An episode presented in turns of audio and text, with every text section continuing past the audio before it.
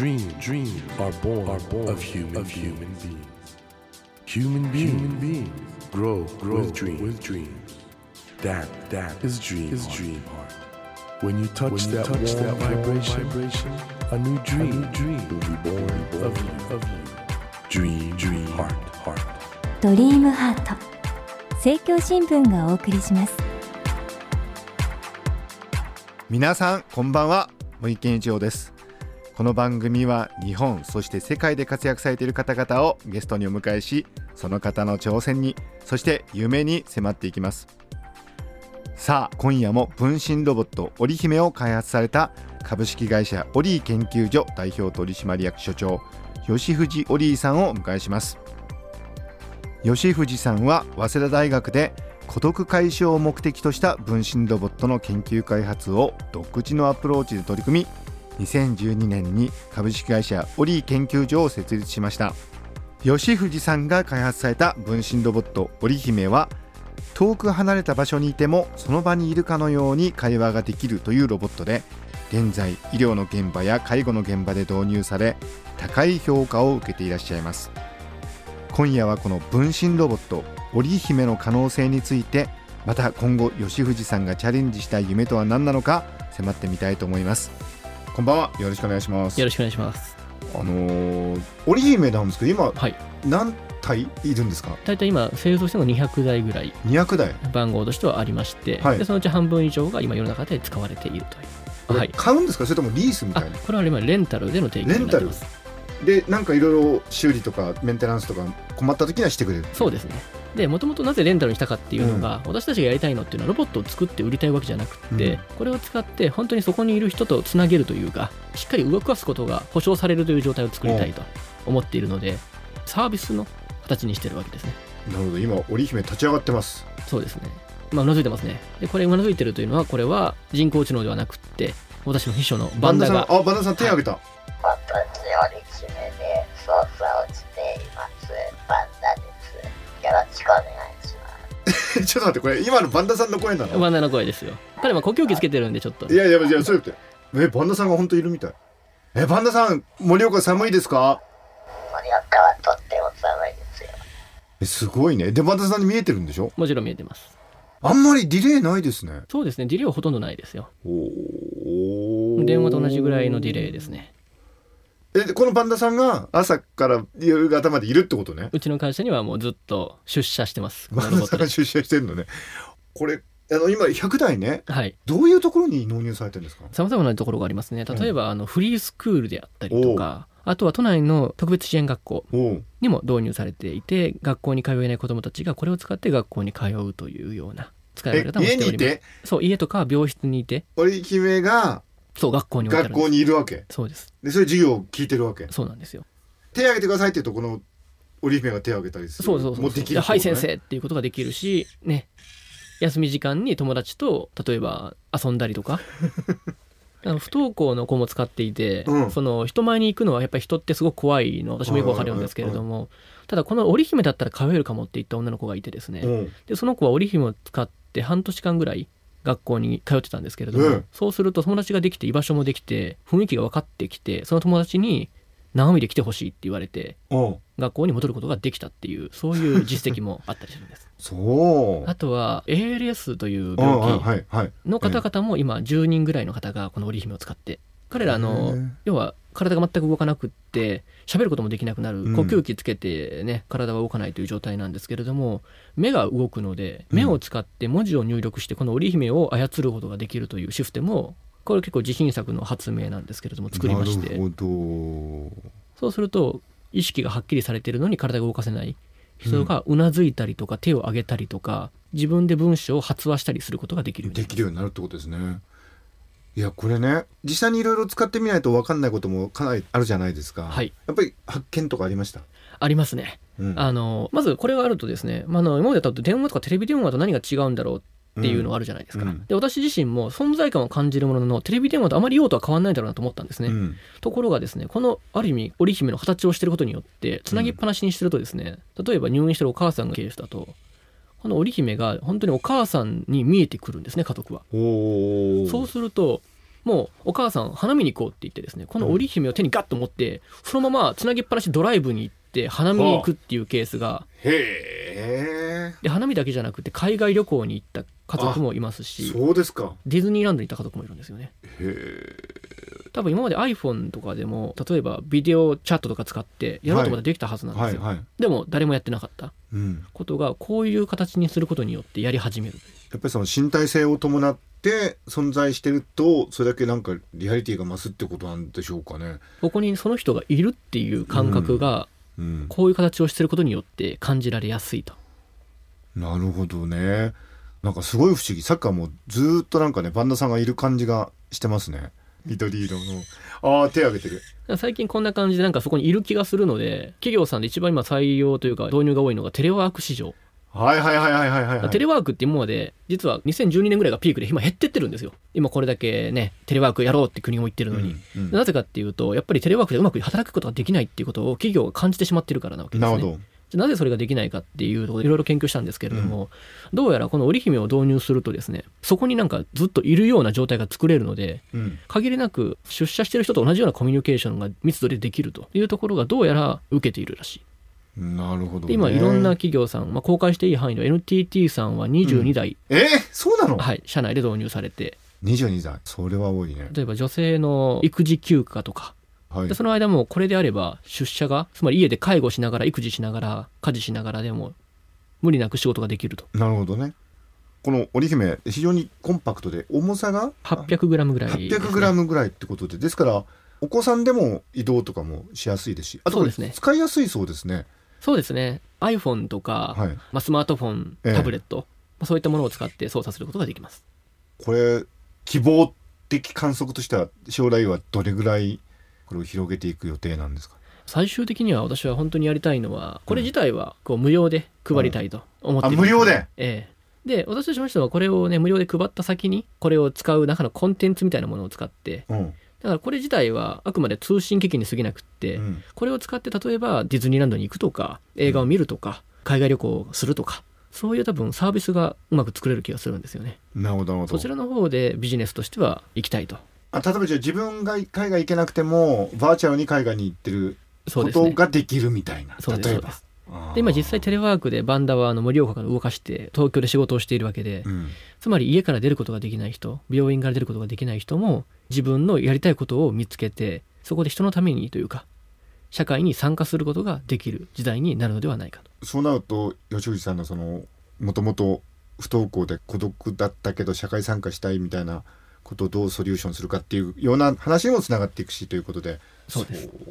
孤独って本当に人を殺すと私は思っていてですね、はいはいはいはい。生きていくために何が必要かっていうところがやっぱりあるんですけれども、うん。私の場合って本当にその不登校時代はいろんな人に迷惑をかけてうん何でもやってもらってることが当たり前な状態になってしまったんですよね。うんうんでそうなってくるとなんか自分が生きてる理由ってなんだろうというか多くの人に迷惑をかけてまでなんでここに今体も痛いのにいるんだろうっていう思いがあったんですよね。うんうんでそれはもちろんバンダも同じことを考えていて、うん何でも周りはやってくれるしいいよいいよって言うけれどもでもこっちはすごい申し訳なくってねありがとうございますってことを言い続けるでありがとうっていうことを言い続けるのは本当にしんどいので、うん。ありがとうありがとうって言ってると本当に何のために生きてるんだって感じてくるんですよ、うん。これは必ず。うん。うん。ということはバンダさんにとってはねこういう形で働いてる社会の役に立ってるっていうのがすごい嬉しいんだろうね。彼は必要とされてるのが嬉しいって言ってましたね。うん。いい話だなあのーどうします？これからの。発展の方向というか。私はですね本当に ALS の患者さんたちと普段喋っていてはい。呼吸器をつける人とつけない人の違いというか、日本で今 ALS の患者さんって約1万人いらっしゃるんですね、でそのうち呼吸器をつける人って3000人もいないんですよ。うん。つまり7000人の方は呼吸器をつけない、まあ、尊厳死っていうことを選択されるわけですね、うん。まあ、呼吸ができなくなって亡くなるんですけれども日本だと呼吸器を一回つけると外せないわけで何も体が動かないし喋ることもできない中で、うん家族にもいろんな人におそらくお世話になる中で生き続けたいっていう強い気持ちがないとそれを選択されないと。うん。ある意味それっていうのは生きる目的とは何かってことを我々は普通に当たり前のように生きることが当たり前になってるけれどもうん。生きることが当たり前じゃない人たちにとっての生きる理由そういったものは何かってことをずっと考えているんですよね。うん。で一つやっぱりずっといろんな人と話して分かったことがやっぱり生きることっていうのは誰かの役に立つことだっていうことに尽きるのかなと。うん。だから誰かが喜んでくれるから。で誰かのためになるんだったら自分が頑張って生きようと。いうような手助けをしたいってこと？そうですかね。えー私が今やりたいっていうのは、まあ、体が動かないのであれば動かなくてもですねテクノロジーを使うことによって誰かの役に立つことができないかと。なるほど。普通はねテクノロジーっていうとその人の生きることを手助けしたいとか生活を便利にしたいってことを考えるけど、そうじゃなくて誰かの役に立つことの手助けをそうですね。するってことね。そうか。素晴らしいね。あの吉藤さんさ不登校で苦しかった時期あったわけじゃないですか、はい。教育については何かしたいことないですか？教育ですか？考えがないわけではないんですけれども、ただ私はやっぱり教育よりも今は人と人をつなぐというところに関心があるのとうん。おそらく私はあのこの人生でできることって一つぐらいしかないかなと思っていてうん。多分何をするかよりも何をやらないかが重要だと思っているので教育は確かに思うことがありますけれどおもう。私はこの分身ロボットの研究をとりあえずも今はうやりたいと。邁進すると。そうですね。資金調達もしたし次のバージョンも開発ってことで、はい。今はもう絶賛開発中ですか？開発中でございます。えちゃんと寝てます？そうですね。そうですね。えどんな感じ？えもう始めちゃうともうずっとやってる感じなんですか？そうですね。やっぱり何十時間もやっぱり根付わずに物を作ってしまうのは昔から変わらないですね。あのちなみに食事とかちゃんと取ってんですか？そうですね。誰かと食べることは好きなんですけどうん。やっぱり自分で何か作業中とかに食べようってなると手を止めるのが嫌なのでついついこう簡単なもので済ましてしまいますね。どんなものを食べてるんですか？カロリーメイトとか。カロリーメイト？えそれが食事なの？そうですね。それがじゃあもう今仕事にもう熱中してるという。そうですね。あとその服、はい。面白いですね。自分でデザインしてるんでしょ？そうなんですよ。高校卒業したら自分で服を選ばなきゃいけなくなるんですけれども、うん。私それまで自分で服なんか選んだことがなくって、うん。パジャマと制服ぐらいしか持ってなくてですね、うん。これ何着ればいいかなと思って、うん。でどれも似合わなくってで白衣が好きだったんですよね、うん。で白衣ってかっこいいじゃないですか、うん。のになんかもっとポテンシャルがありそうだなとうん。いうことで、じゃあ自分で白衣デザイナーになるかということでですね、うん。でなぜ白いんだと。黒い白衣があってもいいじゃないですか。うん。ということで作ったのがまあ黒い白衣で例えばこれいろいろここてますね。にあの IC カードが入っていてああ本当だ。なんかか改札とかかをね。はい皆さん今袖のところにですねカードがあるんですよ。これをピッてやると取れると。改札通れますし あの自動販売機がこれで購入ねピッとこうできる。で買ったペットボトルはここに収納できるようになっててここにペットあボトルが本当だ。ペットボトルホルダーがある。さっきなんか書類もそこに入れてませんでした。あこれですね。この A4 が入るようになってます。服のですね。内側にですね書類が入るようなポケットがあるんですよ。でペットボトルも入るらしいんですよ。えこれって売ってるんですか？いや売ってはないですね特注品で自分でパターンとかも書いて？初めはそうだったんですけれども、うん。最近はやっぱりちょっとね重さとかいろいろありますんで、うん。友人に書いてもらってます。これ夏はどうするんですか？夏は暑いですよね。ん？夏もこれ着てんの？夏も着てます。ただ一応夏もこの服の内側見えないところがメッシュになってて意外とこう風通しがいいようになってるとか。え夏はじゃあ T シャツの上にそれみたいな、そうですね。でいや面白いことに10年間それやってるとですね冬の寒さこれはまあ寒いんですよ冬も。うんで夏は暑いんですけどでもそれを10年間やってるとですね意外と人間慣れてくるのか 冬寒さと暑さに強くなりましたね。え冬これしか着てないってことでいやすかこの下にジャンパーを着たりしますけどね。下に？下に。上にじゃなくて？上に着るとこの白衣のなびきとかがちょっと殺されてしまうのでちょっとそれとはどうしてもできない。皆さん番組ホームページでぜひこの黒い白衣っていうのかな？黒い白衣 ご確認ください。ああ面白い。あの吉内さんあのこの番組はね夢がテーマなんですけどドリームハートということで、吉内さんの究極の夢って何ですか？えー体が動かなくね人はいつかなると思うんですけれどもそうなったとしてもベッドの上からでも自分の意思で会いたい人に会えて行きたいところに行けてそして社会に参加して、まあ死ぬまで生き生きと人生を謳歌することができる社会を作りたい。それが私の夢です。素晴らしい。でもそれこれから本当に多くの方がそういうのを必要としますもんね。てか今実際にそういうことをね必要とされてる方いらっしゃいますもんね。いやー面白かったな。ありがとうございます。ますますあの会社がご発展することとあとね一人の人生としても楽しい幸せな 人生があることをお祈りしております。ということで、えーそろそろお別れの時間となってしまいました。ドリームハート。今夜は分身ロボット織姫を開発されました株式会社オリー研究所代表取締役所長吉藤オリーさんをお迎えしました。一緒にだって本当にあの楽しいお話ありがとうございました。こちらこそありがとうございました。